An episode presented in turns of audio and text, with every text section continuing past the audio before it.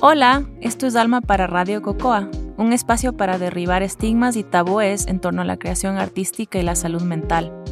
Mi nombre es María Elisa y trabajo como psicóloga clínica. Llevo ejerciendo alrededor de 12 años y, aunque el tema de salud mental es más visible, sigo notando que todavía tenemos miedo de hablarlo abiertamente, en una conversación de sobremesa, por ejemplo. Teniendo en cuenta que nuestras relaciones interpersonales y la relación con nosotros mismos dependen de nuestro bienestar físico y emocional, estoy buscando generar y promover espacios seguros para el diálogo, para el reconocimiento, para identificarte, para conocerte y para conectar desde lo individual hacia lo colectivo a través del arte y la salud mental. Para este primer episodio hablo con Juan Diego Puente, artista y psicólogo mejor conocido como Toxic Chaman en la escena musical ecuatoriana con quien conversamos sobre su carrera en la que convergen la música y la psicología. Conversamos también sobre salud mental, sobre la inestabilidad como componente para crear y sobre los tabúes que impiden a las personas creativas buscar ayuda. Esto es Alma para Radio Cocoa. Sigan escuchando.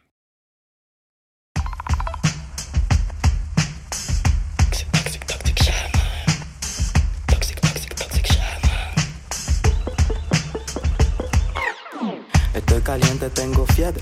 Las palabras corren libres como liebres. Yo no quiero que te quieres. Yo solo quiero que me escuches y que tú hagas lo que tú fucking quieres. Lo que tú ya fucking quieres. Ey, estoy caliente, la temperatura alta. Un poco de amor. Lo que acaban de escuchar es el tema caliente de Toxic Shaman o Juan Diego Puente, nuestro primer invitado, cuyo personaje nació en un viaje a la playa. Toxic Shaman hace referencia a ser un líder espiritual o psicólogo en el mundo tóxico de la ciudad.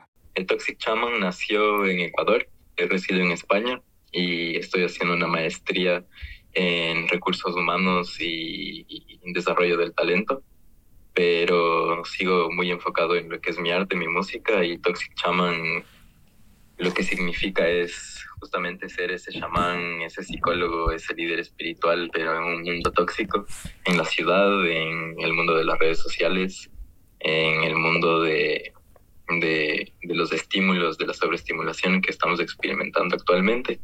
Y de una salida artística de hacer música un poco más que controversial, música que represente también yo como una persona con discapacidad física, también representar, o sea, mostrar que todos pueden hacerlo, todos pueden llegar a ser un artista, todos pueden llegar a, a cumplir sus sueños prácticamente. JD Passion iba a ser el nombre artístico de Juan Diego en un principio hasta que en una meditación en medio de una playa desierta en Manabí, tuve ese clic y dije, no, Toxic Shaman, porque un amigo me decía como, como no, Juan, tú eres como un chamán, siempre eres como un chamán, como, como siempre nos guías espiritualmente, siempre nos das súper buenos consejos. Y luego otro amigo me dice, no, pero tú eres el Toxic Shaman, tú eres el, chamán así de la ciudad, vives en la ciudad, no vives en la jungla, no vives, no vives como aislado. Y, y, ese momento decidí que es el nombre que yo quería tener. No voy más de dos años y medio en esto del mundo de la música y el arte, pero mm, creo que las carreras de psicología y música se compaginan un montón. Mi mente está alta, mi mente está alta, mi mente está alta,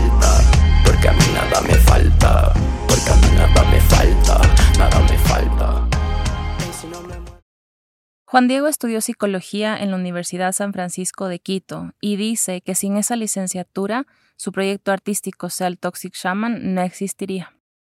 Creo que sin la psicología no hubiese podido nacer el personaje de Toxic Shaman y, utilizo mucho de lo que aprendí en la carrera psicológica para hacer mis letras más que nada.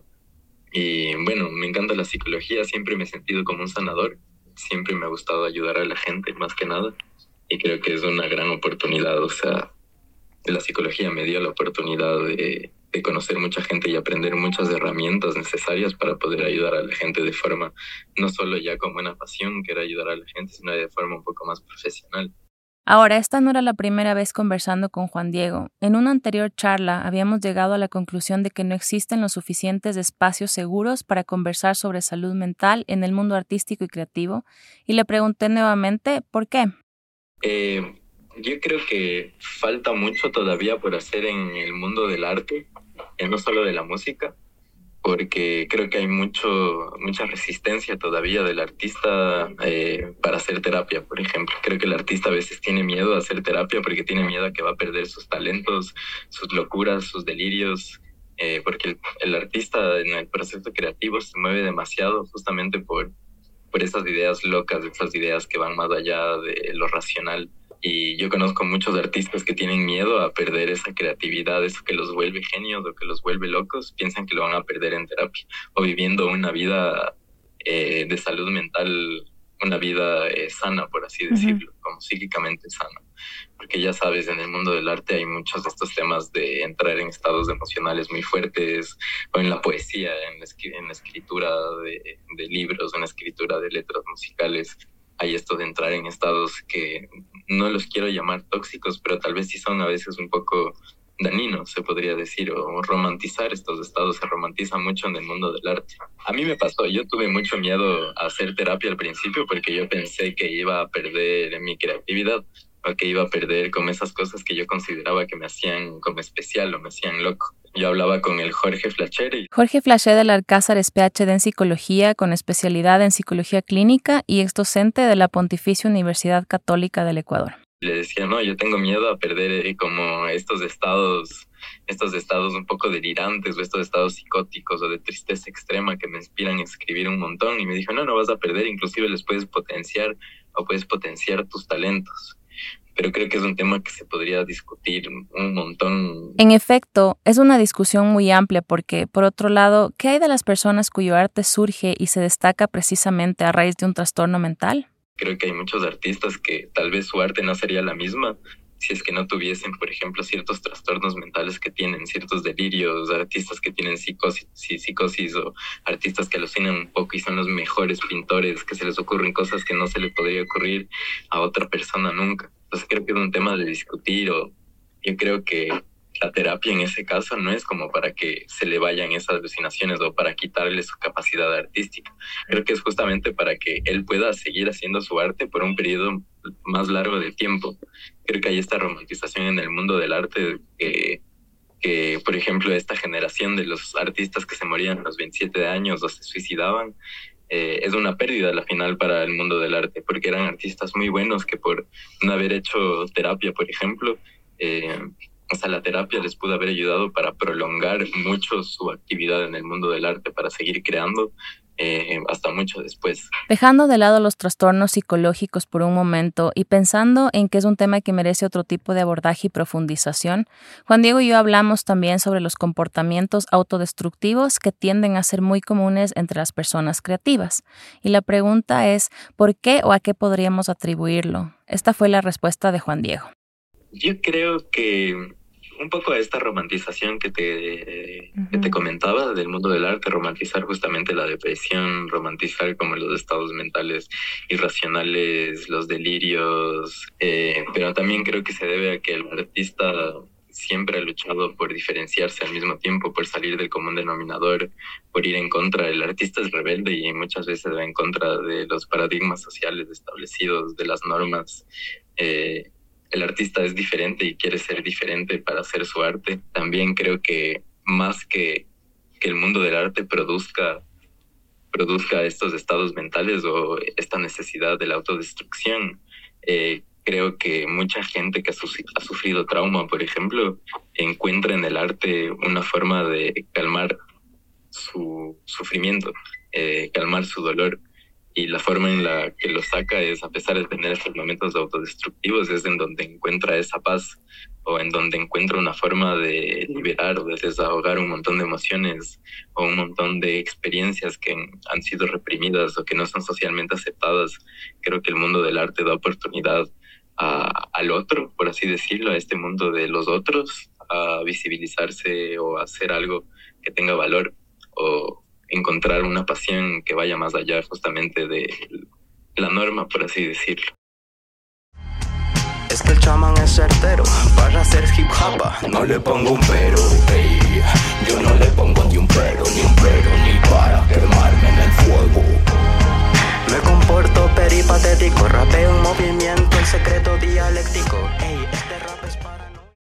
Continuando con el tema de lo autodestructivo entre personas creativas o vinculadas al mundo del arte, creo que una de las preguntas que surgen es cómo prevenir o generar conciencia acerca del impacto que un estilo de vida negativo puede tener en el artista y por ende en su arte.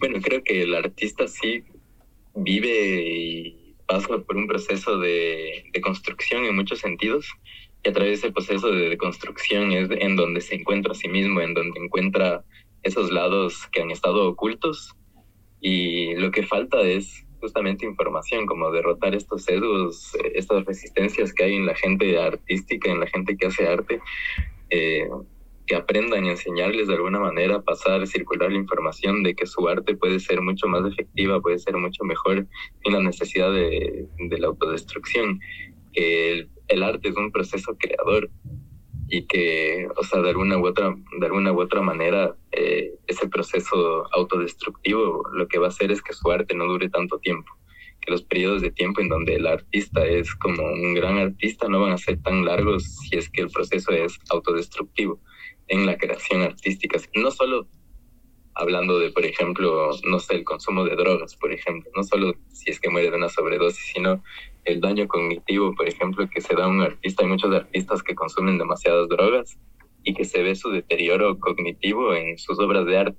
Se ve que al comienzo sus obras de arte eran increíbles y con el paso del tiempo se van perdiendo como las cosas técnicas, las cosas que lo hacían tan genial. Entonces creo que es informar que, que se empapen de desinformación los artistas, que sepan que la autodestrucción no es lo que hace al arte, sino que ese es un estado anímico también que tú puedes separar del arte.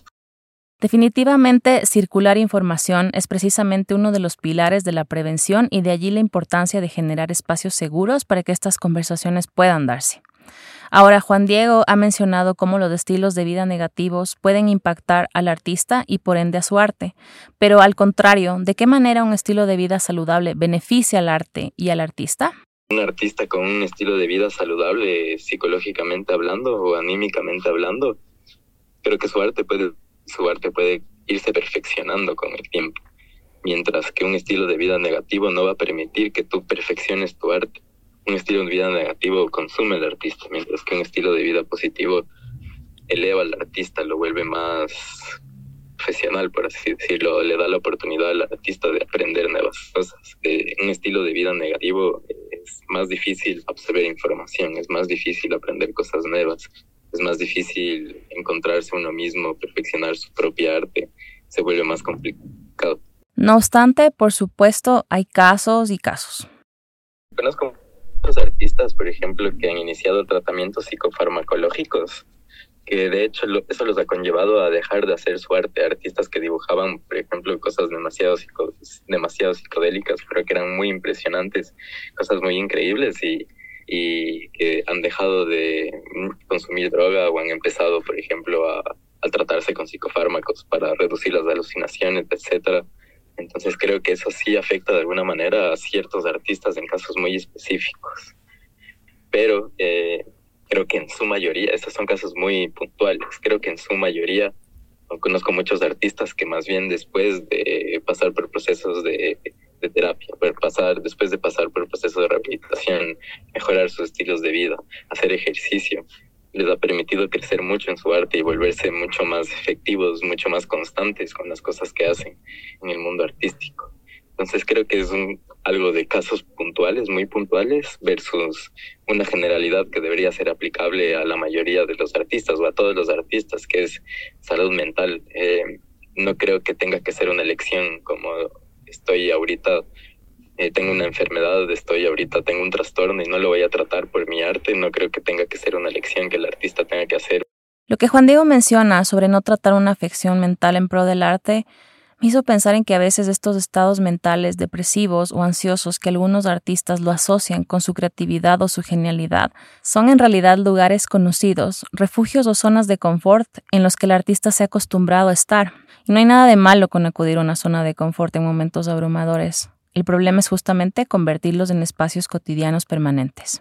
Claro, no es el lugar ideal, es una zona de confort también, porque tú eliges, tú eliges tu depresión cuando vas a los lugares que te generan más esos, esas sensaciones. Tú eliges tu angustia, tu ansiedad cuando vas a los lugares en donde tú te has acostumbrado y has elegido sentir eso para hacer tu arte. O sea, tú te metes siempre para, para escribir algo, entrar en un estado que tú has eh, romantizado, que tú has elegido, que de alguna manera, como, o sea, si sea pesado y sea negativo, como en un punto hasta te llega a gustar. En un punto hasta te llega a gustar sentirte triste o, te llegue, o no sé, ponerse en un papel eh, negativo. O te gusta ser la víctima y escribir el poema más triste de la vida y entrar en esos estados mentales que son tu zona de confort creativa para tu, tu, tu proceso creativo. Entonces tú prefieres repetir esos estados porque ahí es donde encontraste o en donde tú piensas que tu arte es efectiva. Y evidentemente lo más importante es, evidentemente lo más importante es salir de tu zona de confort porque ahí es donde vas a redescubrir tus talentos, en donde vas a encontrar o donde van a crecer tus talentos. Son condiciones. Entonces tú has condicionado tu arte a través de tus estados emocionales y tu arte también ha condicionado tus estados emocionales son condicionamientos que, tienen que cambiar.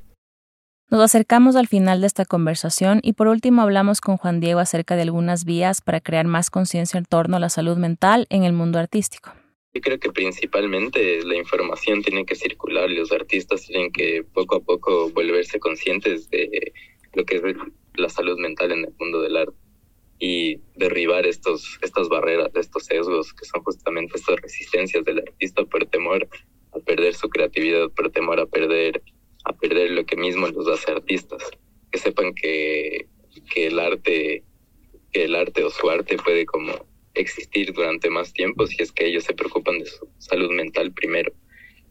Y las herramientas que tenemos ahorita desde Internet, eh, los podcasts, YouTube, eh, Instagram, TikTok, todas son, todas son herramientas que podemos utilizar en el mundo moderno para difundir información correcta, que se integre en la colectividad de los artistas esto de la salud mental, porque inclusive como te contaba, el arte es un mundo de mucha rebeldía, es un mundo de, mucho irse en contra de la norma también, es un mundo de ser diferente y todavía hay mucha gente en el mundo del arte que piensa que la terapia no sirve para nada, que ir al psicólogo no sirve para nada, que te va a quitar tu autenticidad o que te va a quitar eso que a ti te hace único. Entonces es todo lo contrario, tú puedes potenciar tu autenticidad, tú puedes potenciar lo que a ti te hace único. Tal vez debido a que los procesos ligados a la salud mental como la terapia están dentro de un sistema, el sistema de salud, existe mucha resistencia. Pero yo creo que la salud mental es un acto de rebeldía, de amor propio, de ir en contra de lo que uno piensa que está bien o está correcto. En realidad es simplemente trabajar en tu amor hacia ti mismo y es justamente un tema de autenticidad, ¿o no? Justamente, o sea, eso de amarse a uno mismo y si amas tu arte, qué mejor como hacer algo por ella eh, más allá de, de, de, estos estilos de vida negativos, hacer algo por ella empezando por ti mismo. Hago esto por mí mismo porque yo quiero sanar esto y, y yo sé que esto va a hacer que mi arte sea mejor. Y yo sé que eso me va a permitir a mí mantenerme en este mundo del arte, me va a permitir a mí poder seguir adelante en el mundo del arte, porque en un punto estos estados y estos estilos de vida negativos eh, se vuelven insostenibles. Entonces creo que una palabra es sostenibilidad en el mundo del arte, cómo tú puedes sostener tu arte a lo largo del tiempo y creo que la salud mental es clave. Eh, hacer terapia es clave, foros, charlas, etcétera, es clave para que los artistas aprendan cómo sostener eh, su vida artística, más que nada. Quiero quedarme con esto que dijo Juan Diego, ¿cómo puedes sostener tu arte a lo largo del tiempo? Habrá muchas respuestas para esta pregunta, pero como Juan Diego propone, la salud mental es clave y algo que queda claro es que aún hay muchísimo más por decir y por conocer. Agradecemos a Juan Diego por compartir con nosotros en este espacio y gracias a ustedes por escucharnos. Déjenos saber sus opiniones y comentarios o sobre qué temas les gustaría conversar a través de las redes de Radio Cocoa. Este espacio fue creado por María Elisa Pazimiño y producido por Catinina Tituaña. Nos vemos en el siguiente episodio.